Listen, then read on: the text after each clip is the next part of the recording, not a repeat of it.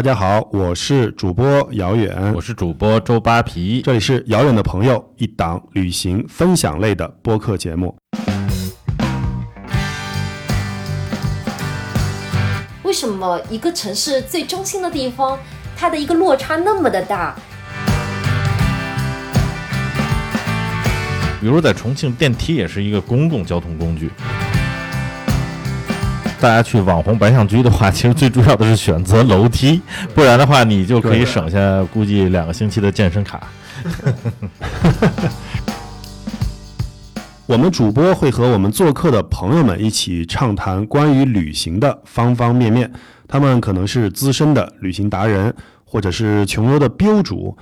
甚至可能是旅行酒旅行业的案内人，或者是来自于各行各业的有趣的灵魂。无论如何呢，每一位我们遥远的朋友、扒皮的朋友都有自己与众不同的旅行经历和方式。那在我们的节目里呢，除了种草和攻略，这里还会推荐全网超值的旅行的好货。希望大家呢仔细的听我们的节目，在后半段可以获得我们的优惠的暗号，可以 get 到穷游折扣的这个独家优惠。今天呢，我们要隆重的介绍一位我们现在人在上海的我们的朋友娜娜酱啊，我们先掌声把她欢迎出来。然后娜娜酱你好，先给大家做一个自我介绍吧。Hello，大家好，我是娜娜酱，现在正在环游世界的旅行家。那现在因为正好不能环游世界，所以在国内呢，我也在开发一些比较有趣的玩法。嗯，呃，今天要聊的这个地儿啊，我相信。大家听了以后呢，就会非常感兴趣。呃，但是今天我们跟大家像之前对的时候，我觉得他找的这个角度，我觉得是使得这个大家这个地方非常火，但是很少有人从这个方向和这个角度去仔细的剖析这座城市。嗯，应该说之前零零碎碎的啊，包括大家在可能很多短视频的平台啊，然后包括其他的一些旅游攻略。网站上面都可以看到啊，关于这个城市的一些网红的打卡点和拍照地点，但是相对来说比较零碎。如果我时间比较短，比如说我们哎有那么个两三天想到这里去玩的话，怎么能够在比较短的时间内能够找到那些让我们心仪已久的景点？今天我们就来听听娜娜酱她来怎么介绍。嗯，是的，呃，我们今天要聊的这个城市呢，就是所谓的四 D 的重庆，五 D 五 D 五 D 五 D 重庆还。这这是十五地重庆都可以，大家一想到重庆啊，川渝地区，首先想到的肯定是吃。那今天我们切入的角度，恰恰就是我们现在先不聊这些美食，我们就是要聊一下，试图用我们的语言去重构一下，就是。重庆到底是如何的一个四 D 或者五 D 的这么一个情况？那我想先 Q 出这个娜娜酱，你是在这个重庆去了多少次？然后你是怎么理解大家所谓的这个四 D 或者五 D 重庆这件事儿的？嗯，我大概说一下我对重庆的一个印象吧。因为我第一次去去重庆的话，很巧是当时去九寨沟，然后因为不是。当时的情况是没有什么直飞的航班，必须要经过重庆或者成都嘛。然后大概是在零九年的时候，当时我和大家第一次去重庆的感觉是一模一样，就是迷路，然后爬山，不知道在干嘛。然后后来我就对这个城市特别的好奇，因为我是一个地理迷嘛，我喜欢把地图研究的非常清楚，我就开始研究它主城的一些构造，包括它的一个地形啊，然后怎么样能够做到不迷路这个情况。然后慢慢的就发现，就重庆真的是有非常多很好玩的地方，包括就是大家说的，比如像过山车一般的那个轻轨，然后还有那种很神奇的楼，因为它神奇的那种楼呢，也是近两年才开始慢慢的，嗯，被大家就说重视起来的，然后也可能是受一些电影的影响啊，比如说像。呃，从你的全世界走过啊，还有刺杀小说家，所以我觉得可能大家现在慢慢的也开始对重庆有了另一个角度的理解。然后我现呃现在的情况就是，每到一次重庆，我都会去找一到两个点去发现一些比较新的可以拍的重庆的模样。我想把重庆那种很立体的感觉，通过照片的形式反映给，就说每一个想要去重庆玩的小伙伴们。嗯。那我们在正式进入今天娜娜酱准备的这个呃内容之前，我想先跟扒皮聊一下，就是扒皮，你印象当中重庆最奇特的建筑或者这种地标，你认为是哪个？你个人啊？哎呀，我我去重庆的时间太早了啊！刚才娜娜酱说她第一次去是零九年嘛，嗯，我还比她早十年。对我都已经是上个世纪末 去的重庆，哎，现在想起来也很惭愧啊，就是这么长时间还没有再返回山城。所以当年去重庆的时候，那肯定跟现在的这种呃非常现代化的，或者说很应该说是改天换地了吧？嗯嗯对，所以其实我我我最早看那个《疯狂的石头》的时候，啊，我还觉得有点亲切。那是零五年的片子吧？对，就是感觉还有点像。结果到后面，我在抖音上也好，或者在其他平台上再看现在新重庆的很多照片，或者说很多朋友的游记来说，我就感觉这一个已经是一个全新的城市了。所以我今天其实是抱着学习和记录的心情来听娜娜酱给我们介绍这些重庆。呃，这两年能够网红起来也好，或者叫做重新焕发一个独特旅游城市的这个魅力也好，嗯嗯。这些点，嗯嗯，我个人呢，其实去重庆的次数比你肯定是要多一些，但是我我因为这几年去成都的次数实在是太多了，我很多次去重庆其实只是一两天的浮光掠影，就在重庆待一天就去了成都，所以就是说也没有特别深入的把这些。建筑啊，什么把这些特别奇异的这两年在网上爆火的那些点都走到，但我我看到一个消息，这个消息就使得我特别想去这个地方。如果下次我去重庆的话，我一定会去找一下。我不知道娜娜酱知不知道，就说去年有一个重庆的小区发现一个没有头的大佛，就在小区的就在楼下面，就这个楼是盖在这个没有头的大佛的身上旁边一点点的，就特别魔幻，就在几个楼当中。哦，我知道这个地方。我前段时间刚刚有看到图片，其实我觉得它那个建筑的格局有一点点像那个洪崖洞那一块的。我不知道大家有没有到那个洪崖洞最底下去看。洪崖洞最底下的时候，就除了看洪崖洞，它的右侧面不是洪崖洞的那个老历史建筑吗？就是它本身有一个洞穴，它是属于一个名胜区。然后它上面这一块就和那个大佛的一个。呃，整体的建筑模式是一样的，上面的建筑直接是建筑在一大片的那个垂直的山体上面。嗯，那咱们赶紧来先进入您这个推荐的这几个比较奇特的建筑吧。啊，好的，嗯，洪崖洞这个吊脚楼，我打算放在就说比较后面说，先说一下我觉得重庆最最神奇的一个建筑模式。然后的话，我先说的是最近几年突然间火的白象居。白象居的话，它其实是位于重庆主城区，就大家知道小十字这个地铁站附近。然后这个建筑的话，在我当年去拍写真的时候，基本上没有见过游客。但是那个建筑我是很早就已经知道了，因为这个建筑主要是它本身是属于那种，嗯，楼层特别复杂，出入口特别多。然后它整体的建筑模式又比较神奇的一个建筑，而且从它上面现在是属于一个非常棒的观景平台，它不仅可以看到那呃那个东水门大桥，然后它还是可以看到嗯、我们最著名的那个来福士建筑。然后很多人他现在是到中间的那个平台区去拍缆车，因为它正好有一个类似于像两栋楼和一个呃中间的楼层把一个框给框起来。大家不是现在拍照喜欢拍那种呃像相框里面的一个景色这样一个主题，所以那一个地方就迅速的火了起来。然后这就是重庆市区的白象居。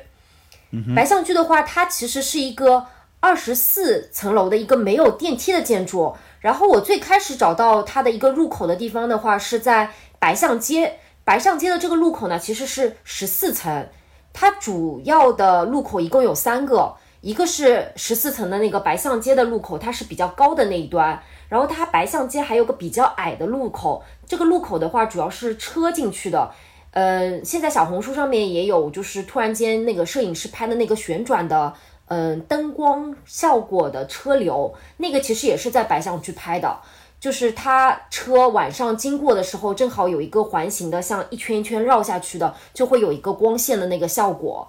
然后它还有一个路口的话，是在滨江，就是长江的滨江，然后是一一层的。不过这个楼的话，上次我去不小心走错了一个楼梯。直接从十四楼走到了一楼，但是它这个楼梯是没有八层的那个平台的出口，就是我说最火的那个平台。然后我又从一楼换了个楼梯走到了八楼，我感觉走这栋楼就是在运动。嗯，你这体力相当可以啊！哎，我其实是因为白象居，我是听说过，我没去过啊。就是说，一到二十四层楼都没有这个电梯的情况下，就是如果你要到二十四层，你真的是要爬到物理高度的二十四层吗？实际上是的，因为正常的住在二十四层的居民，他是不会从一楼进去的，他肯定是从白象街的那个十四层进去的，然后再走个十层左右。但是他们的楼层相对来说不能说很高吧，大概。两米两米左右吧，我觉得不算是特别累。嗯，那咱们爬二十四层，上上下下还真是挺累的。它等于是下层一个楼梯，先下十四层，再往回爬八层。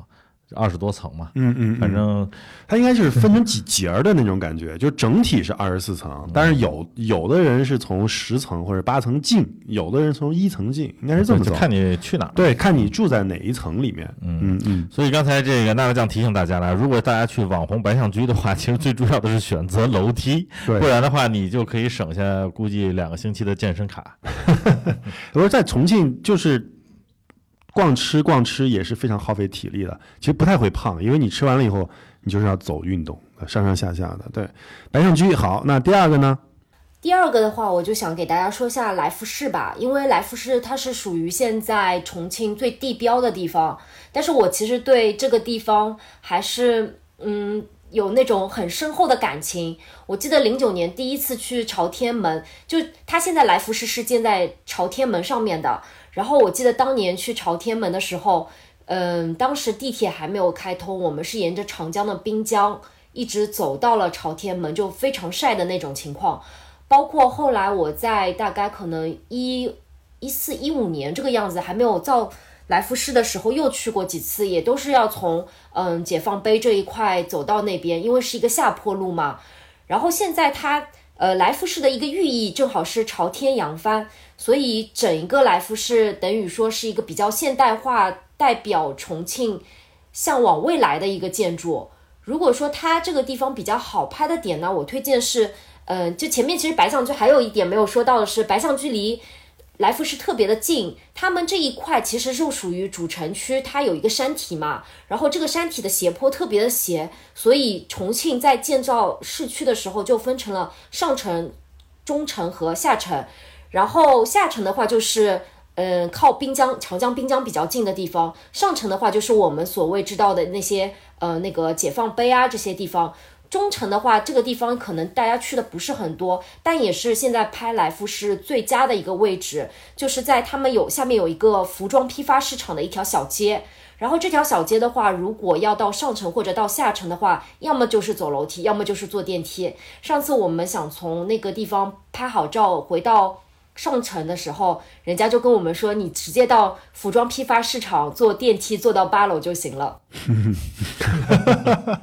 哎呀，反正在重庆，就是你要把路整明白了，是一件特别不容易。我觉得这个对于，反正对于很多年轻人来说，可能这就是一个特别全新的城市探险体验吧，很有意思。包括问路，包括指路，包括你拿到的那个呃路引，都很有意思。来福士，我也可以稍微补充一下，就是我个人觉得来福士特别魔幻，就是因为怎么说呢？我我这是我非常个人的观点，就是我对于它这个建筑好不好看是有相当大的疑问的。它等于是几个柱子上面造，就是顶层是通的，把这几个柱子给它贯通了以后，那个柱子上面那个大平台造成一个船还是帆的那个模样，帆嘛，帆对，船帆的那个模样。非常的具象化，就太具象化了，以至于变成了一个，在我看来像一个积木这么一个东西。嗯，还好吧。那大家对建筑美有不同理解吗？这是我个人的看法。对你，包括你像去新加坡那个圣淘沙的那个金沙，对对吧？那很多人觉得也是超，我我是一样的，我我是但是。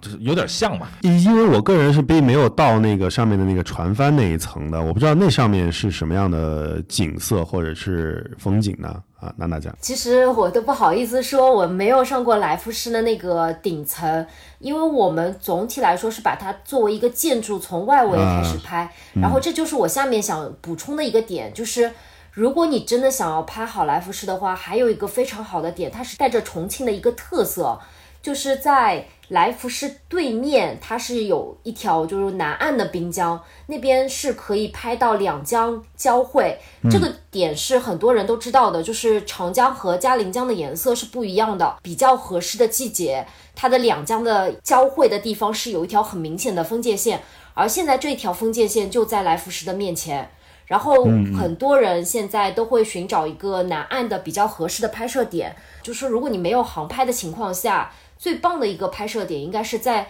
弹子石老街的下面，就是它弹子石老街下面有一个新的，类似于也是一个商圈吧，然后它有一个平台，这边的话是可以看得比较清楚的。哎，这个角度是非常好的，因为我每次去来福士的时候。其实就原来的朝天门嘛，就是我都会去在合适的季节、合适的天气，都会去看一下那个两江交界处，确实有一条分界点。你给了我一个新的思路，就是我们到南边去，它既可以拍到两江的分界点，同时它那个上面就是扬帆起航的来福士，哎，这个景色应该挺震撼的。就像你要拍浦东夜景的话，肯定是在浦西拍嘛。嗯，是的，对。其实娜娜酱这个提议，我觉得就是，哎，我想问一下娜娜酱啊，就是说，那比如说要拍这个来福士这种。呃，甭管是两江交汇还是什么，因为我刚才想，突然想到了一个问题，因为其实像很多比较现现代化的新盖的这个建筑啊，甭管它的造型怎么样，它白天看起来它跟天的颜色是很靠的，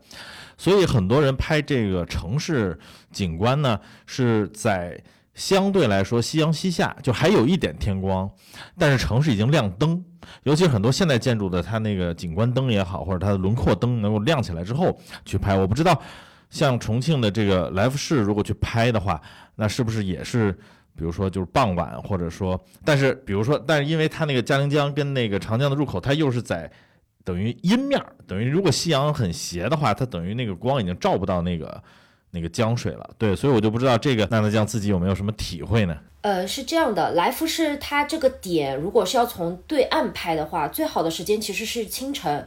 然后它清晨的时候，首先雾气不大的情况下是比较清晰的。其次，第二点，它的那个太阳的照射角度应该是比较柔和的，照在来福士主体的建筑上面。因为上次我去的时间呢不是很特别合适，但也还是想再去找一下机位，因为毕竟去重庆机会比较多嘛。我想把机位先寻找好以后，下次还是能够继续去的。然后那时候下午去了一次，结果就整个来福士是背光的情况。如果说是直接想要拍夜景的小伙伴，我建议还是按照当时日落的时间，可以在日落的时间就等着，然后差不多半暗的时候，天是蓝色的情况下，整一个夜景才是拍出来最好看的。如果当天全黑了，其实效果嗯不怎么好，因为来福士灯可能是受到就是去年疫情的影响嘛，它的灯不是开的特别多，然后整体的光线效果要差。差挺多的，明白，明白，明白。哎，这个，这个，我觉得甚至都可以成为一个现在如果大家去去重庆，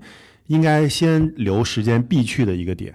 因为确实，我现在想了一下，应该是画面是挺震撼的啊。如果是清晨，清清 清晨重庆有个问题啊，你上上下下的，这这早上太累了，而且重庆的夜生活又这么丰富，反正早上去拍吧。有点辛苦啊，不知道别人怎么想的。呃，就回到洪崖洞啊，洪崖洞的这个吊脚楼。吊脚楼呢，我本身是不想说洪崖洞的，因为洪崖洞实在太火了。就是我在疫情最严重、刚刚快要结束的时候，我去过一次重庆，那时候属于就说每天还要限量进去的情况下，洪崖洞里面全是人，我当时就整个心态都崩了，因为我并不是那种很喜欢人挤人的那种状态。洪崖洞其实我最早去的时候，应该零九年，其实我没有去，我一直是到一四一五年的时候去重庆的时候，去上面的那个小天鹅吃了一次火锅，然后我就觉得，呃，整体的一个观景模式，因为它面向嘉陵江嘛，就特别的好看。然后大家也知道，就网红的拍摄点，一个是在千厮门大桥上面，然后一个是在。呃，洪崖洞最底下的对接的那个平台上面，然后洪崖洞的话，它就是典型的重庆，就是应该算是川渝地区它比较典型的一个吊脚楼的建筑，这个也是后来才整修的，它只是为了就说给大家展示一下，嗯，就是重庆地区它一个典型的。呃，吊脚楼建筑，因为吊脚楼为什么会有吊脚楼这个建筑呢？是因为重庆本身山体就比较多，呃，可能大家研究地理不是很多。其实重庆的地形很神奇，如果要从呃卫星上面来看的话，它的山体其实是一条一条一条平行的，然后当中的江水是切割了它的山体，所以它的山是属于那种。呃，中间是一个高点，两边的坡是特别特别斜的。大家可以想象一下的，就是长江三峡。但是因为今天可能说不到那边，所以我就简单说一下吊脚楼吧。吊脚楼是因为，呃，他们这个山体比较斜，所以很多平民百姓为了，呃，能够讨一个生活，他就会把用那种杆子把它架在那种斜坡上面，来达到他住的建筑是平的，所以才会。在岸边经常看到这样的建筑，但是这样建筑现在就因为城区的改建啊什么的，慢慢的少了。洪崖洞就是一个代表。以前我是从那个洪崖洞底下开车进去的，下面就是栏杆式的，就是最底下靠近嘉陵江的嘉陵江的部分，就是那种干栏式的建筑。然后我其实今天主要不是想提呃洪崖洞，只是洪崖洞是一个形象，我想提一个就是已经。嗯，比较可惜，是属于重庆城区已经被拆除的最原始的吊脚楼。我去年的时候我去的时候，我真的是震惊到了。它是在菜园坝的，就大家知道菜园坝最出名的就是火车站嘛，重庆站在那边。对。然后它呃附近有一个。呃，建筑市场，然后建筑市场再往下走，走到长江的滩边，然后那一片是滩涂嘛，然后经常就是会踩到水里，滩边就有那么一排很旧很旧的吊脚楼。为什么会拆除呢？这个事情也是很尴尬的。去年正好发大水了，然后把那个吊脚楼给淹了，然后政府就决定把它拆除了。哦，那这个。相当可惜啊，相当可惜，都没有保护一下。因为那边情况它是属于比较杂乱的，就很多人进去的找的时候是需要问路，然后嗯还要就是爬那些土坡，就是它比较斜度很大的那种土坡。然后还要穿过那种杂林，然后才能够看到那个吊脚楼比较近的一个角度拍摄到的。所以我觉得还是要把，因为我图片是有的，我还是想把这个图片展示给大家看一下，就是重庆最原始的在长江或者嘉陵江边那种最原始的吊脚楼的模式。哎呦，那你这些图片现在应该是非常珍贵的历史图片了，因为再也看不到这样的景色了。这件事也很巧，我是。大概上个月去过重庆，然后当时我还是挺想再去拍一次的，因为那一边的味道是挺复古的。结果一搜就发觉拆除了，就去年淹得很厉害，就是基本上长江的水已经是淹到嗯他们的家里了。大家可以知道，去年嗯就是嘉陵江的那个水已经淹到轻轨了嘛，其实就差不多。是，是主要还是因为安全因素。是是是是是是。那确去年呢，确实是发了一个很大的大水。那现在除了因为菜园坝这个吊脚楼，如果它不存在的话，还有没有？当然，洪崖洞是一个选择了，就是说还有没有相对嗯，更就是也比较原始，当然不一定有这个菜园坝那么原始的吊脚楼可以让大家再去看一看呢？有是有的，就比较远，嗯，像一些重庆的一些老街啊、古古镇，但是都不在市区的。如果说第一次去重庆的小伙伴，我就不多做介绍了，因为他们没有那个足够的时间，或者嗯，就是充足的一个就自驾的一个氛围，就会达到那个地方。所以我觉得可能对于优先去的小伙伴就不是特别推荐。OK，好的好的，哎，我这里面想问一个延伸的问题啊，就是你这次去。这几次去重庆，因为带着这个拍摄的这个目的去嘛，去寻找的话，你个人选择的这种交通方式是什么？是租车自驾呢，还是就是凭着自己的两条铁腿，就用各种公共交通工具在走？在重庆城区的话，我推荐大家，嗯，还是主要以走路或者是打车的方式吧。因为走路，其实当你把整个城市它的一个格局给搞清楚的时候。其实还是不太会容易迷路，而且非常方便。可能你打车要打个二十分钟，你走路可能十分钟就到了。嗯，最主要就是这个山上山下，像比如说，对，那二十四层楼，对吧？你从上面走下来或者坐电梯的话，可能那个车要弯弯绕很久的路。就跟你要坐车的话，你得绕；然后你要走路的话，是从那房顶直接过去了啊。对，是 那种翻过去了。对对对，是。好，那我们这几个建筑，我们呃大概分享了一下啊。然后重庆其实很多的东西是什么？桥，对，因为江水多嘛，而且山地多。对对，嗯。那桥有什么可以值得跟大家着重介绍的呢？对于桥的话，我觉得桥是属于重庆另一大比较标志性的建筑，因为嗯，大家知道重庆的主城区是长江和嘉陵江两江交汇的地方嘛？然后上面的长江和那个嘉陵江大桥就有非常多条。我现在拍过的话，我最推荐大家的话，可能就是，呃，我们先一条条说吧。呃，第一条的话，大桥的话，我觉得比较推荐的是千厮门大桥。这个的话，因为太网红了，这是抖音上面现在最火的那个机位，就是挨着这个洪崖洞。嗯。最早的时候，其实我很早就发觉这个角度了，只是说那时候真的没有游客，我们自己就从那个千厮门大桥走上去，然后就拍了一下。但上面有一点不太好的地方，就是它的桥整体是微震的，就是你没有办法架三脚架去拍一个夜景。所以简单来说，就是大家手机拍完就走吧，因为现在影响交通这件事情，我觉得还是不能接受的。对，还是要注意安全。然后第二个我比较推荐的地方呢，是那个菜园坝大桥。菜园坝大桥的话，对于我来说印象最深的可能还是和两路口，呃，那个大电梯有关的。因为当时呢，我去重庆站坐了一次，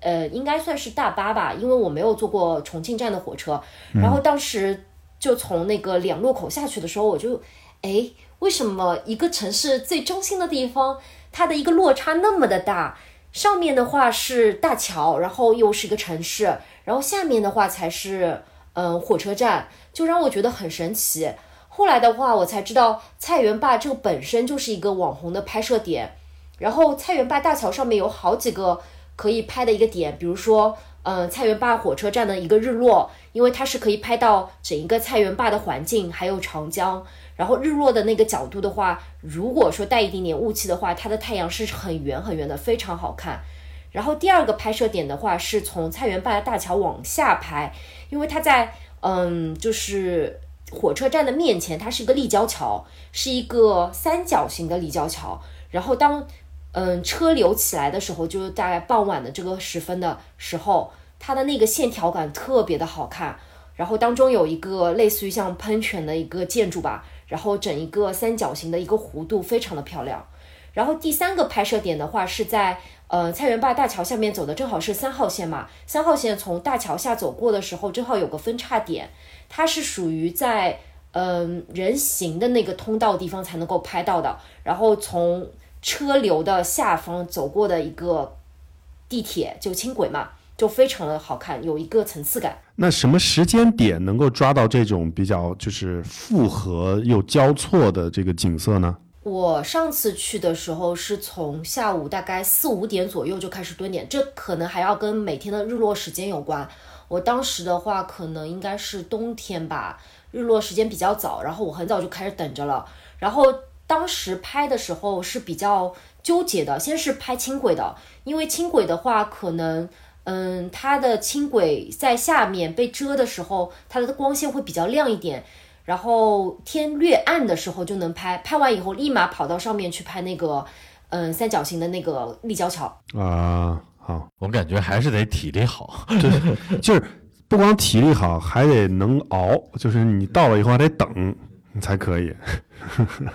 嗯，好，那那下面的大桥咱们就多说几个呗，呃，让大家这个一次性有一些统一的认识，分散一下人流，对，分散一下，就是不要让大家，不要让大家都在什么千厮门大桥跟那待着。对对对对。后面的话，我推荐的是那个鹅公岩大桥，这个大桥我估计很多人都不知道。我当时发图的时候，就立马有玩摄影圈的小伙伴就来问我那个拍摄点在哪里。其实我很多点找的时候都是在。重庆本地的摄影网，呃呃，摄影论坛上面找的，因为就我们旅行类的，嗯，博主可能拍摄的点比较网红，所以当时找到这个点的时候，我就特别的喜欢它，因为是整个把重庆的立体的交通给反映出来了。比如说远处它长江的那个鹅公岩大桥，正好它是有四个桥洞的，就是它上。上体的那个建筑一共是四个桥洞，因为它一个桥是车走的，一个桥是轻轨走的，所以四个桥洞的话就类似于那种层层叠叠的感觉。这是远处的，近处的话，首先它是一个立体的，嗯，立交桥，好几层，然后还有就是下方的一个正常的道路，还有中间的那一层就是轻轨，轻轨二号线，所以整一个立体的角度就非常的好看。然后当时小伙伴在论坛上面推荐的位置是在育才中学门口的那个立交桥。然后我当时去的时候，我发觉嗯肯定不对，要立马换地方。后来就找到了后面它有一条小路，其实从立交桥就可以看到了。然后要从他们小区里面爬山爬到这条路上面，其实就和立交桥是呃就和人行天桥是平行的，可以看到整一个立体的城市的面貌。然后那一个角度的话，是推荐大家下午去，因为西面的那个夕阳日落的时候，很温柔的照射在桥体和那个立交桥上面是最好看的。而且我给大家一个呃小建议，因为二号线的话，它是有带着重庆两字的呃轻轨，它经常会开来开去啊，然后还有彩色的，这条线路是非常好看的。好，二号线大家要刻意多留意关注一下。嗯，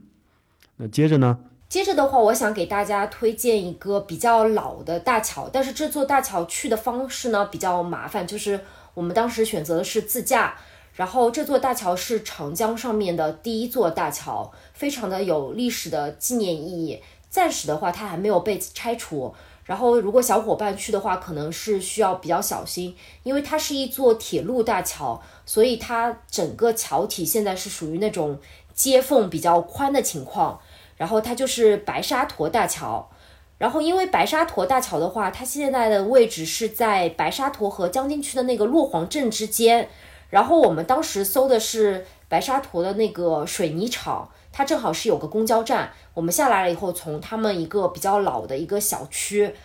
沿着那个山路往上走。这个小区我也很推荐，就是你正好可以拍下照片。虽然就是现在住的人不太多，它就是最重庆的那种味道。然后往上走的时候，就是它的一个铁路大桥。这座大桥的话，其实我当时想的那种拍摄方向是比较暗黑系的，结果那天没有起无大太阳了。然后白沙坨长江大桥呢，它是重庆最早建的那个长江大桥，是属于一个双向铁轨的桥。以前呢是铁路那个物资的运运送，然后在六十年代建造的。在一九年的四月份停用了，因为它新的那个长江大桥就建在它的边上，而且是通那个高铁的，所以基本上现在是从老桥也是可以看到高铁开过的那个模样。然后这一处的话，它的铁路是非常多的，也是属于重庆运物资比较繁忙的区域。现在这座大桥上面主要通行的都是一些当地的居民，因为他们也就是把它作为一个交通工具在通行，不然的话就可能要在。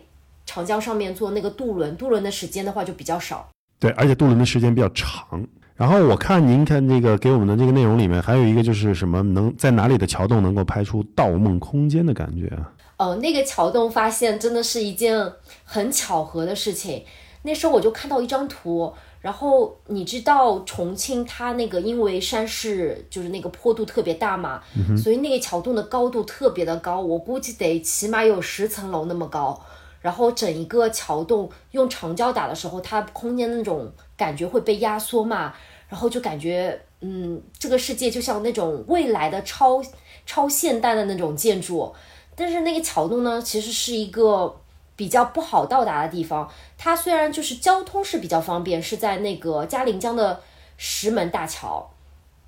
其实我觉得应该可能比较多的地方也有这样的桥洞，只是那个桥洞的一个弯是比较适合拍一些比较科幻类类的照片。我看到有人拿那种比较朋克的那种装备去拍的。我当时去的时候是一个人去的，我还想着扛着三脚架可以自拍，结果我想多了。我当时爬进去的时候，嗯，就是已经经过了那种比较艰险的路途。结果我爬不出来了，因为地板实在太滑了。它是那种类似山体的那种泥土路，然后又潮湿又有青苔。然后我爬进去以后，最后是他们有当地有游泳啊，还有钓鱼的人把我给带出来的。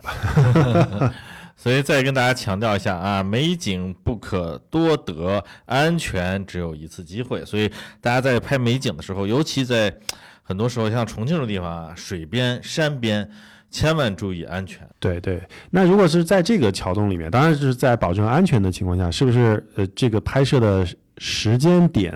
还是呃就没有那么那么需要注意了？就是因为它它在里面嘛，那用光的话，就只要随时去都能找到这样的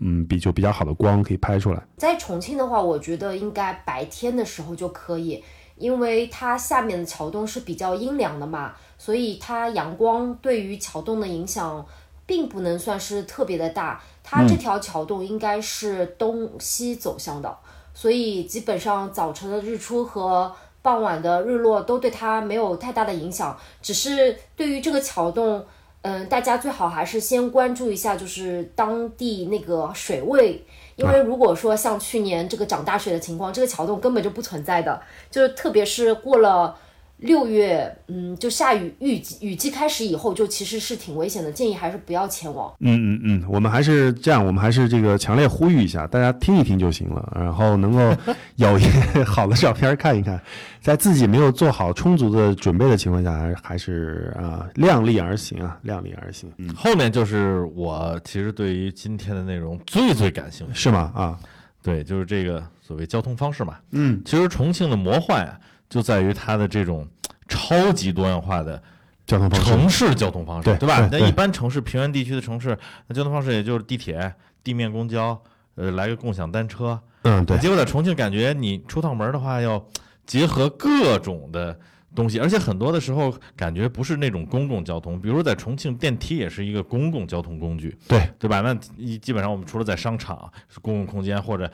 住宅楼或者写字楼之外，电梯是很少见的，包括这个跨江的索道、缆车啊，诸如此类。所以我觉得，可能很多人去重庆，特别想体验的就是能够，呃甭管是一条线或者几条线，在几天时间内能够把这些。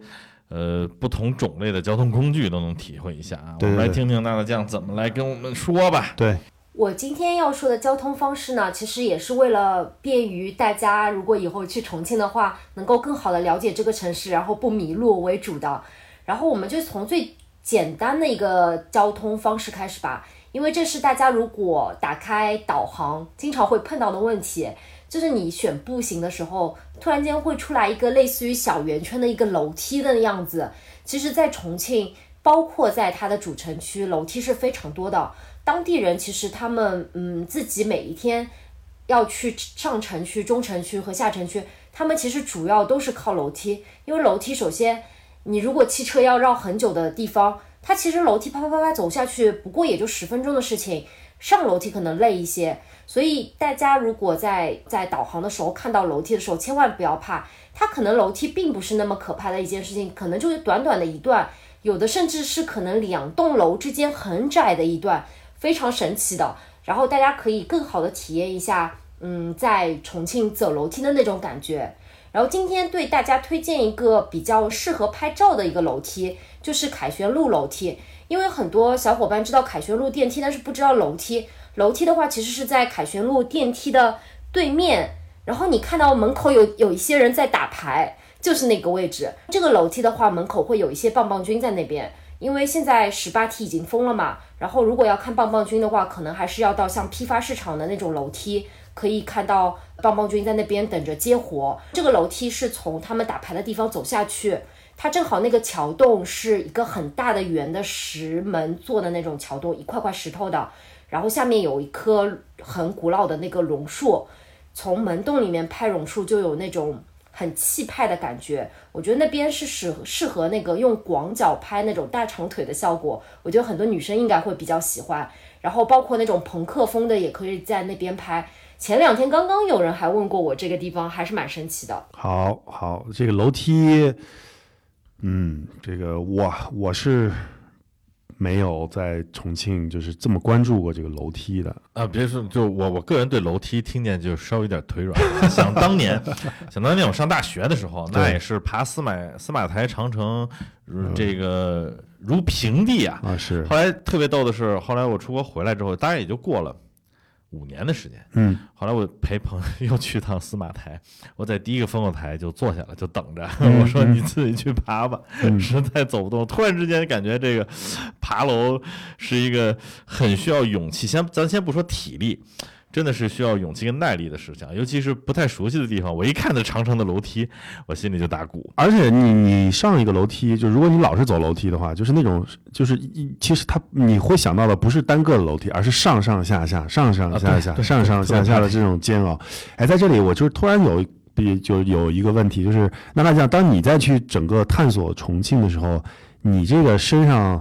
背的家伙事儿大概都多重啊？我听到了，因为我们起码听到了肯定什么长焦、广角、三脚架 这些东西，你这个平常带在身上的东西有多重啊？嗯，我平时带的设备除了嗯拍视频的应该不带以外，其他都带了。嗯，比如说一个相机的机身，一个广角，一个定焦，一个长焦，然后三脚架。现在的话还有一个无人机，肯定还得有水吧？那那基本上就是一个大大概三四十升的大包了呗。我的话基本就是一个，呃，我没有办法形容那个大小，因为是女生比较喜欢背的包，因为我比较看重那种防水性，然后又好看的。然后这个包可能比你们男生的要小一些，但勉强是把这些东西都塞得进的。然后无人机的话是外背的，因为无人机它整体是比较脆弱的嘛，我还是想让它安全一点。OK，这个里面可以跟大家有一个小的 tips，就是在在重庆飞无人机，就你所知的整个的些限制啊，或者一些规则是什么呢？嗯，我这次去的话，和当地的就说一些摄影博主有聊了一下。好像现在是在主城区，就渝中区这一块是已经不能飞了。就是去年发生了，明明不会飞的小伙伴硬觉得自己很行，然后把无人机撞上了轻轨。那所以就是，除了渝中区以外，其他的都还可以，是吗？对的，就说建议大家还是关注一下禁飞区这种的，因为像重庆这个地方是山区嘛，它的信号不是那么稳定。就如果自己不是很行的话，建议还是量力。而行，因为我知道不只是在渝中区拍那个航拍轻轨，有很多地方都是可以拍轻轨的。然后建议大家还是不要和轻轨离得太近，然后先确认好高度和位置，在你移动的那个过程当中是肯定不会和它碰到的情况下，再进行一个飞行的拍摄。因为我知道很多小伙伴是直接拍那个延时啊、视频啊。环绕啊，这种这种就是你不计算好的话，是很容易撞的。哎，很多时候这个监管都来自于一些，就是出现了一个事故。那就会就整体就被监管了，就是就说明它发生的概率会越来越大，对，因为大家都在尝试，殃及大家了嘛，就是还是要呼吁一下，就是尽量的安全啊。其实归根结底还是安全嘛，因为这可能是不是你自己的安全，但是这是公共安全了。对对。然后那个楼梯完了以后，咱们第二个天桥，嗯，天桥的话，我是在也是在摄影的论坛上面看到的，但是这个地方已经是不能飞无人机了。其实它最好的角度还是从无人机。飞到最上面，然后垂直的往下拍，你就可以看到这个人行天桥的样子了。它是属于两栋楼当中作为一个呃连接，就像我们说的，一般就是那种什么什么商场的天桥这种概念。但是建在居民区的是很少见的，因为这两栋居民楼呢是非常非常高的，多少高我已经不是很记得了。但是它的那个天桥所在的位置连接的是呃下城区的那栋楼的十三楼。我们当时呢是从下城区走过去的，然后再走了楼梯，走到了上城区，再从那个天桥走到了那个居民区。居民区的那个楼已经就说门已经封掉了，是你肯定进不去的。但是你可以在那个天桥上面稍微拍一些照片。当然，最开始的话，它不飞无人机的角度最好的话，还是在那些居民楼的房间的那个旁边的那种窗户里面拍。嗯。然后每次在重庆感觉到什么楼梯啊、天桥啊、电梯啊、索道啊、隧道这种，都感觉像是那种魔法的穿梭洞一样，把你刮进去，然后出来就别有洞天，或者是。改头换日，呃，这才是，所以这就是重庆这两年重新，也不是重新把它以一个新身份爆火，对网红城市的一个原因了。对对对，然后接下来就是我特别就扒皮也很期待，我也很期待，就是公共电梯。哎，我个人除了在重庆以外，只在香港看到过这种公共电梯，就是说在露天的，它真的是使用就是当公共交通来使用的这种设备，我只在香港看到过。对，然后重庆当然那就是更魔幻了。电梯的话呢，我前面。也说了一些，就比如说我在来福士下街，就是下街拍他那个建筑以后，然后人家跟我说，哎，你去坐某一个商场的那个电梯上去。其实重庆就是这样的，很多它的一个山体的那个上上下下电梯也都是免费的，然后人家会跟你说，你去坐某一栋楼的某一个电梯，你上去就行了。商场也是不管的，他们已经是非常能够理解大家的一个艰辛。然后如果是公共设施的话，我推荐大家，一共是两个电梯，一个是凯旋路电梯，前面就已经说到了，这个是嗯重庆最老的电梯，是八几年就已经有的，当时就是为了方便呃重庆的人民生活，所以就建的。但是我知道现在还是有很多人会去选择走楼梯，因为那条楼梯特别的有味道。那再说回比较网红的电梯，就是两路口的那个大电梯了，就是通往重庆站和上城的一个大电梯，也就是在《少年的你》里面突然间拍火的那个。其实我第一次去那边坐这个电梯的时候，两块钱嘛，我当时就很震惊，哇，这个电梯怎么这么大，而且这么的长？然后后来发觉，哎，真的是很好拍。当然，它的那个光线不是特别好，所以就是如果要拍《少年的你》那一种形式的话，可能的话还是嗯用手机比较方便吧，上相机可能就会拍糊。不过我建议还是大家注意安全，因为有的人可能在坐电梯的时候会有那种眩晕的感觉，那个电梯特别的长，很容易就说会晕倒啊什么的，所以大家不要在上面停留拍照，影响其他游客。哇！一个会做到晕倒的电梯，对我我我我蛮期待的，比楼梯期待多了。我我没有坐过这个电梯，我要去，我一定要去试一下。我要花两块钱，我要花十块钱坐五次。嗯，哎，对，因为刚才那这样说的这个电梯，其实也跟之前他已经提到的一些。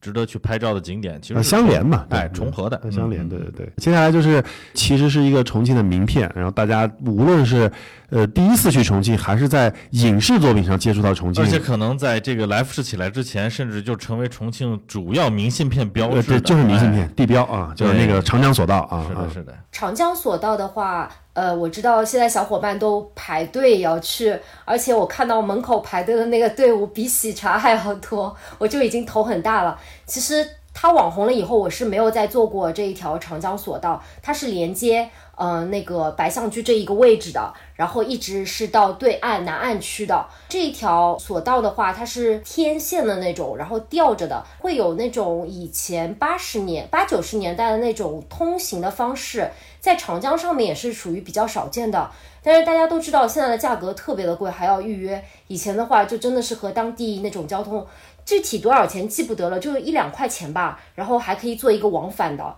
不过我现在比较推荐大家，就是说。不一定是要去体验这一个项目，而是说可以去拍它的景色。比如说，我前面推荐过白象居，它在通道的地方和下面平台的地方是可以拍到它和来福士一起的一个景象，因为它们都属于现在重庆的地标，两个地标结合在一起，也是属于一个非常好看的景色。然后另外一个推荐大家的呃位置就是东水门大桥上面有一个机位是可以拍到。长江索道和白象居的一个景色，它会从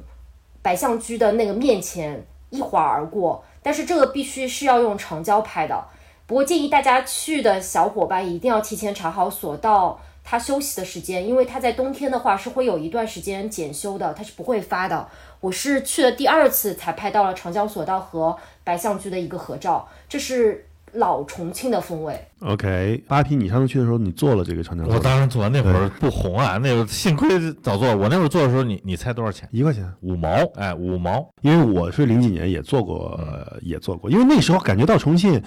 就跨江最方便的，也就是坐索道。你你你如果不开车的话，或者不想绕，呃，确实是这样，对，确实是这样。对，然后你既然说到那个什么什么疯狂的石头，疯狂石头里面有一些经典桥段，不是也是在那个索道上？就是开篇就是嘛，开篇就在长江索道上。是是是。好，那这个长江索道，我觉得。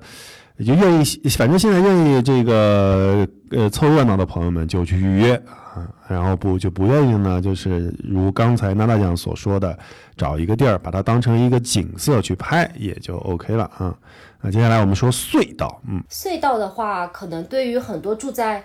山里的小伙伴是有很大的印象，但是你们能够想象到重庆有一些很神奇的隧道吗？就比如说。呃，有一个比较好拍的，就是像那个《千与千寻》里面那个隧道的地方是叫渣滓洞隧道，但是这条隧道呢，在一九年我去拍的时候还是有绿植的。现在的话，因为为了方便游客去逛，它可能在那个隧道里面建了一些灯，因为那个隧道是完全没有灯的，以前是他们运货的一个轨道。然后现在有灯的话，可能安全度会高一些。然后外面的话还有一些什么，嗯，好像是座椅这种的。不过我总体觉得这个隧道还是挺值得去拍。它代表的是重庆市区一些呃专门提供给本地人生活用的一些隧道，就是是不通车的，只是通人而已。然后第二个给大家推荐的一个隧道呢，是我到现在还在研究当中的隧道，它就是在重庆主城区，就是解放碑下面的一个环形隧道。这个隧道的建设呢，其实我是能够理解的，因为主城区它的山路太多，然后在上下班高峰的时候，真的很容易堵车，就是一堵堵不出来的那种。所以它建造了这一个环形的在山体当中的一个隧道呢，是为了方便。比如说，你从呃最西边到最东边，你直接穿隧道而过就行了。只是它现在里面没有信号，因为还没有完全建好。有很多出口是连接着一些大楼的，它的一个停车场。然后我上次是因为不小心开进去了以后绕不出来，从某一个楼的负四层的停车场一层一层绕上去，出了停车场才找找到了上面的路。所以这个隧道等到我研究出来以后，我会分享个帖子给大家看一下。我听着好期待呀，太有意思了。这个如果是那个回到去年的脱口秀大会，如果是李雪琴，她的那个段子应该改成“世界的尽头就是这个隧道 ”，你绕不出来。对，哇，这个真的是很期待。呃，但是就是如那如果是是不是今年就差不多修好了呢？对吧？或者是明年是不是就能就能修好了呢？啊，我觉得以国内的基建能力来说的话，很快这个应该不会太久啊，不会让大家等待太久。而且上次这个娜娜酱都开进去了，我觉得一它就说明主体或者是连接处或者部分吧，它可能还没成环，但是呢，可能部分已经通车了。对对，都已经完工了。对，然后接下来就是也是重庆的一个地标性的这个名片了，就有轻轨。超级啊！啊现在几乎所有短视频都在找各种各样的站去拍 这个什么什么轻轨从山里钻进去，然后从楼里钻出来，反正各种各样的，，包括这个钻袖口，对对对然后钻人口，嗯，都有。来，听张老师给我们介绍一下。关于轻轨呢，我先要说一句，就说很早很早就流传的话，就是大家都说重庆的轻轨像过山车，其实说的就是二号线，也就是现在被带火的那个李子坝的那条所在的线路，因为它是沿着嗯嘉陵江在它的山体上面上上下下的，所以感觉就好像是在坐过山车。当然，这个感觉是有一点点像，但也不是完全像，只是说这个感觉就是像在山里面穿梭的。然后李子坝呢，我知道大家都喜欢去现在的那个网红平台，但是我的角度是，我在轻轨里面，我喜欢拍下面在平台上的人拍那些网红那些照片的角度就很搞笑，所以我给大家推荐就是不要去那个平台拍，在李子坝的周围的好几个点都能够拍到李子坝非常好看的角度，我就一一叙述过来啊。第一个角度的话，我最推荐的其实是牛角沱这个站，因为牛角沱它是从应该是从北往南开的那个轻轨下来的地方，这里正好有一个平台是可以看到李子坝的。然后这个角度如果用长焦打的话，你就可以很清晰的拍出这一个轻轨正好从李子坝的这个大楼里面开出来的景色。这个角度我觉得是要比李子坝下面拍更加形象的角度，而且它本身这一个地方是右侧靠近江的这一边是有一个立交桥的，所以整体你拍到运气好的话是可以拍到往返的二号线正好交交错的感觉，对面正好是有那个轻轨从李子坝的这个楼里面出来，还有下面。就是密密麻麻的那种车流，所以这个层层叠叠的效果是非常好的。然后李子坝的第二个拍摄点其实是在对岸，就是过到北岸，就是嘉陵江的那个北岸。我上次去的话是从华新街出来了以后，走到北岸的那个码头的地方。从这一边的话，你就可以看看清整一个重庆的主城区的一个样貌，就是山体上面的城池，上面楼，下面也有楼，当中的话是最上层应该是轻轨，然后下面的话是有好几层那个立交桥，车子是来来往往，然后再下面是桥柱，然后下面是江，这一个立体的效果就完全被体现出来了。然后李子坝本身也是一个比较网红的拍摄点，在李子坝等车的时候，我偶然发觉，就是从佛图关开往李子坝的这一个角度，正好感觉那个弯度轻轨穿过来的时候，就像森林中的小小火车开过来的感觉。从这个角度拍是非常好看的，但是很多人是不会在站内停留的，所以他们就压根没有发现这个角度。如果现在呃想要拍另外一个角度就比较难了，因为以前其实是很多人航拍拍的，就是从佛图关到李子坝的这一段是从山间的那个密林开过的。以前是可以航拍跟随，现在就比较可惜了。但是其实也是，就是因为可能很多人，就是像刚才说的，很多人就想拍一些跟轻轨相关的，才导致飞机没有办法，对撞到没有办法。我觉得这安全还是第一。对，但最起码啊，刚才大家听到的这样提了那么多拍李子坝这个内外的不同的选择啊，但其实最根本来说，其实那比如说我不爱拍照，或者说我嫌人多，不去凑那个热闹，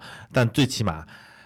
你要做一趟二号线了，对对对吧？对，你就从里边那种穿穿梭梭的感觉也是很棒的啊，明明暗暗，穿穿梭梭，然后是是是，对呀。然后还有一个，我我看还有一个就是大渡口的这个轻轨，对吗？哦，对，就是在大渡口之前，我还是把牛角坨再说一下。对，好。牛角坨这个点呢，就是很多人他其实是会遗忘掉的，因为那个点正好是二三号线的交叉点，三号线正好是从嘉陵江大桥往。就是嗯，城区开的那个效果，就感觉好像是这个轻轨在跨江，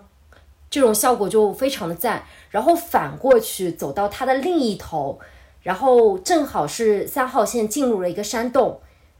能想象吗？就是突然间火车，就是我们形象上是轻轨啊，但是实际上感觉就像火车从一个洞里面突然间钻出来了，很神奇的感觉吧？是。然后的话，我们再说一下大渡口。大渡口呢，其实是我对以前就说轻轨的一个执念。就以前呢，我在嗯，可能在是一七年的时候，在一个摄影网站上面看到了有一个人去拍了一个嗯小轻轨在森林当中穿梭的感觉，但那个绝对不是在呃就是李子坝那一块的。所以当时我就一直在找这个点，直到后来我在一个很不知名的网站上面看到有一个人在居民区拍了一段。有一个 S 型的缓缓，就说真的像过山车一样，在山体上那个轻轨打了一个 S 的弯往下走。那时候我就一下子震惊了，这到底是哪一个地方？后来查出来的话，其实是在大渡口和平安站当中这一条也是两号线。然后当时我就和我的小伙伴两个人就跑到大渡口去了。大渡口它本身在大渡口的那个轻轨站里面就可以拍到。那个轻轨从绿植那边开过来，两栋垂直的楼当中穿过，这个效果已经很好了。然后我们当时呢是想找一个很高的一个拍摄点，当时没有航拍，我们想找一个很高的点去拍那个 S 型的像过山车的效果。后来呢上了一栋楼，它的那个窗户的角度并不是很好，只能拍到它是从上往下的一个小的弯道。当时就非常的遗憾，然后这一次我特地去补了一个航拍，补了一个航拍的话，就是可以从那个中华美德公园这个地方，估计你们真的是不知道，因为本地人我也问了很多人，他们也都不知道这个点。其实中华美德公园呢是本身不需要用航拍就能拍到那个效果的，只是因为他们上面现有一个呃有一个古建筑的一个塔，但是那个塔被封掉了，所以我们才用航拍去弥补这一个遗憾的。然后这一次我是真的拍到那个 S 的弯道，希望以后就说还是能够找到那一栋他们拍到压缩版的过山车效果的那个楼，然后能够去那个楼上拍一个长焦版的那个的效果，可能比我现在航拍的效果更加好。刚才那个广场，我觉得就算我知道，我我可能也不是那么想去中华美德广场。是是是吧？中华美德公园啊，中华美德公园，哎，其实是一样，可能也不太会去。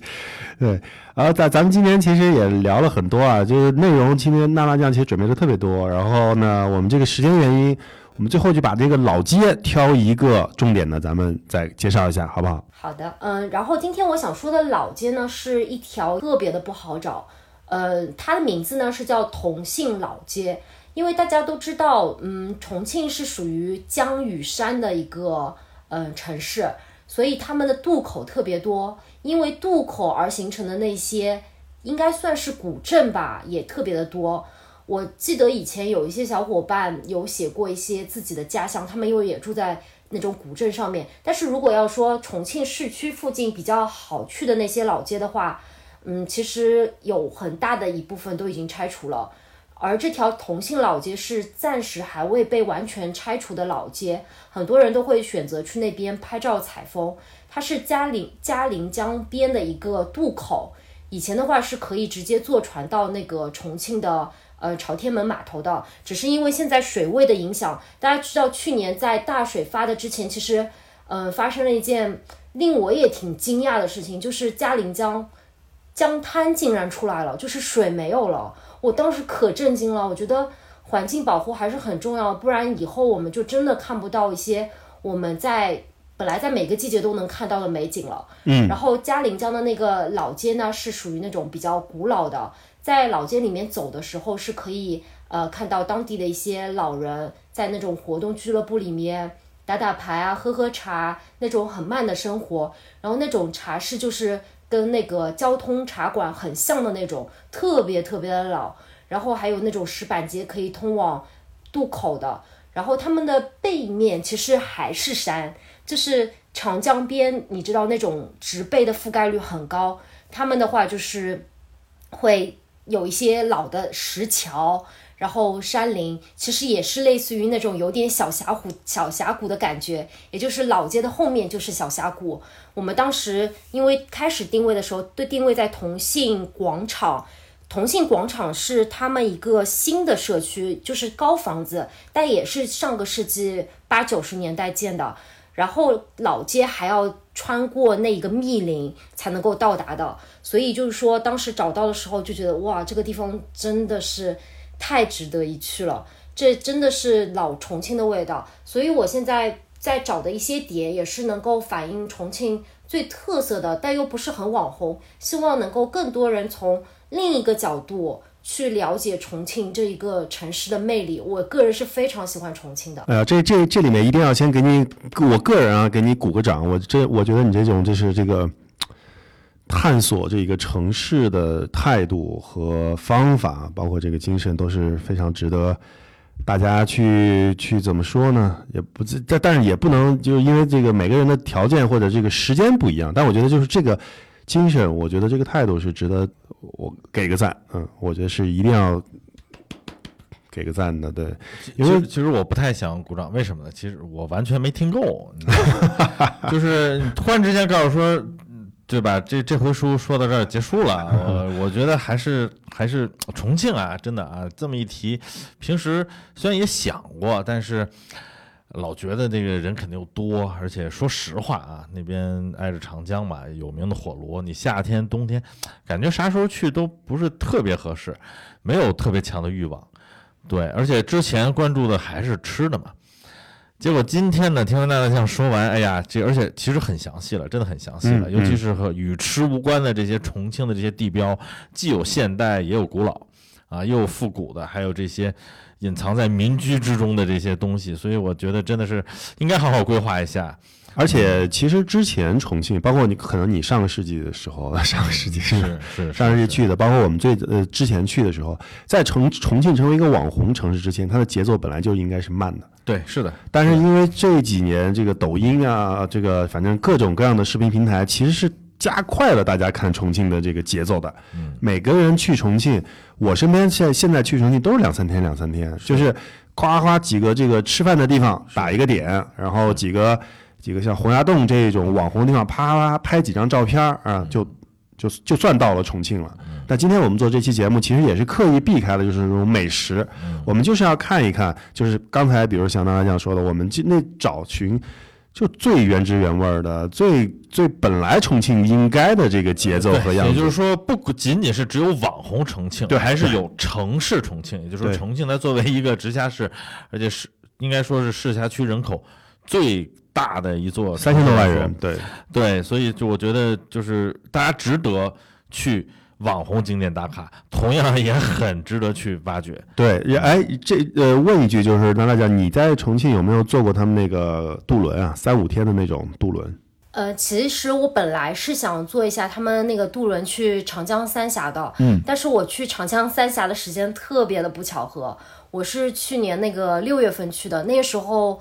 湖北不能算是完全解封，因为大家都知道那个巫峡的那个位置和他们那个湖北的等于说是宜昌是接着的，那边的渡轮能够搞，就说有趣到什么地步，就是他们的渡轮其实模式是从巫山那边可以坐渡轮，然后一直到那个宜昌的某一，就是几个站，就是像我们公交车一样的，比如说它先停一个巫山附近的一个小村庄，然后第二个小村庄，然后到湖北的一个小村庄，然后再到宜昌。但实际上，它当中的这个渡轮就突然间在那条边界给停掉了，然后当时就觉得，哎呀，好可惜啊！就是很多地方你只能够。戛然而止，而且当时我们是自驾过去的，因为长江现在水位受那个就是可能上游的影响特别大，所以从那个长江长江的那个就是它不是有个五星级的游轮嘛，嗯，那个游轮现在也只是到呃中间的某一个城市就停了，然后再换车到重庆的，因为这个事情我是全部都调查过，所以。嗯，觉得多多少少是会有些遗憾，所以我当时在巫山的时候，巫峡那边，我就是坐了一个当地的一天就只有一班的那个轮船，就是那种小渡轮，去了一个小镇。所以其实我是希望大家不要把目光就仅限于重庆的一个主城区，因为重庆是一个整体，它就是一个山水很有特色的地方，它每。隔几十公里或者几百公里，它的一个山体的形状和它的一个构造就已经完全不一样了。其实是有很多不同于其他地方的那种特色，就是可能希望大家能够把一些行程定得更长一些，更好的去了解重庆是一个什么样的地方。对，希望下次我们还有机会，就是再来更深入的聊一聊重庆，然后在更大范围里面聊一聊重庆。我觉得重庆这个城市值得聊很多期，然后值得一直在聊。今天可能就是主要集集中在这个主城区吧，啊，同时也是非常的谢谢娜娜酱。今天咱们的录制就到这里了。那我们也可以这个在这里面免费给娜娜酱做一些广告嘛。你在这个只要不是敌商的平台啊，你自己有没有什么公众号啊什么的？希望大家去关注一下呢？呃，还是希望大家关注我穷游的账号吧，因为穷游的账号我现在主要还是嗯给大家推荐一些国外比较小众的一个玩法，还有是长线的一个走法，因为我特别喜欢走那种长线，能够把。几大洲连着一起走的，所以我还是给大家推荐一下我自己的球游账号，叫 ST 中华线多利。好的，ST 中华线多利，呃，D O W L Y，嗯嗯，好，我们再次感谢让大家。好，听到这里的朋友呢，也是到了我们每期节目固定的这个遥远的朋友的优惠时间。那我们这次呢，从这次开始，我们未来会有一些不同，就是我们每期都会实际的挑出一些我们觉得不错的地方啊，不错的的这个 deal，然后推荐给大家。然后呢，今天其实聊了重庆，那我们就正好就给大家推荐两家我们认为在重庆比较好的啊，在这市中心的。住宿的酒店，大家可以选择一下。呃，我先来给大家做一个推荐。第一个是重庆的丽晶酒店，丽是美丽的丽，晶是水晶的晶。这家酒店呢，不仅是重庆城区最好的酒店，也是在大陆地区哦最好的丽晶。坐落在江北嘴，那可以俯瞰两江交汇，窗外可以直面洪崖洞的这个魔幻夜景，二百七十度的江景房。接近三百六十度，当然不可能是三百六十度，二百七十度的江景房可以一览两江交汇和 N 地的啊十五地、八地、四地都行啊，山城风光。丽晶的酒店的这个两江吧呢也是非常著名的景观露台酒吧。如果去入住的话呢，强烈的建议去喝一杯。夏天有空调扇，冬天有取暖器。呃，当然现在我们这个季节是夏天，不就用不着取暖器，不用担心在户外喝酒太热。啊，当然冬天也不会特别冷，可以尽情的享用美酒和美景。当然了，这个重庆丽晶位置好，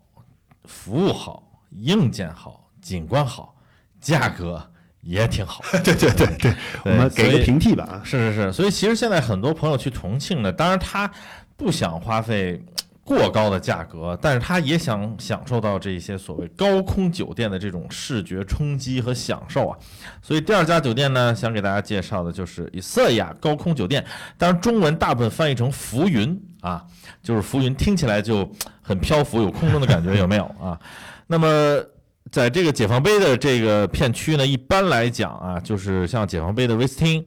还有来福士洲际，还有丽思瑞这。三家酒店呢称为地标三件套啊，但是今天呢，给大家推荐的不是特别大牌的浮云高空酒店，可以俯瞰朝天门、两江交汇，也可以说是三件套的这个平层替代。什么叫平层？就它也在高空啊，并不是说你要在三件套下面去来看这些江景，甚至比他们还要好啊。酒店所有的房间都位于六十二和六十三层的高空，那么淡季的价格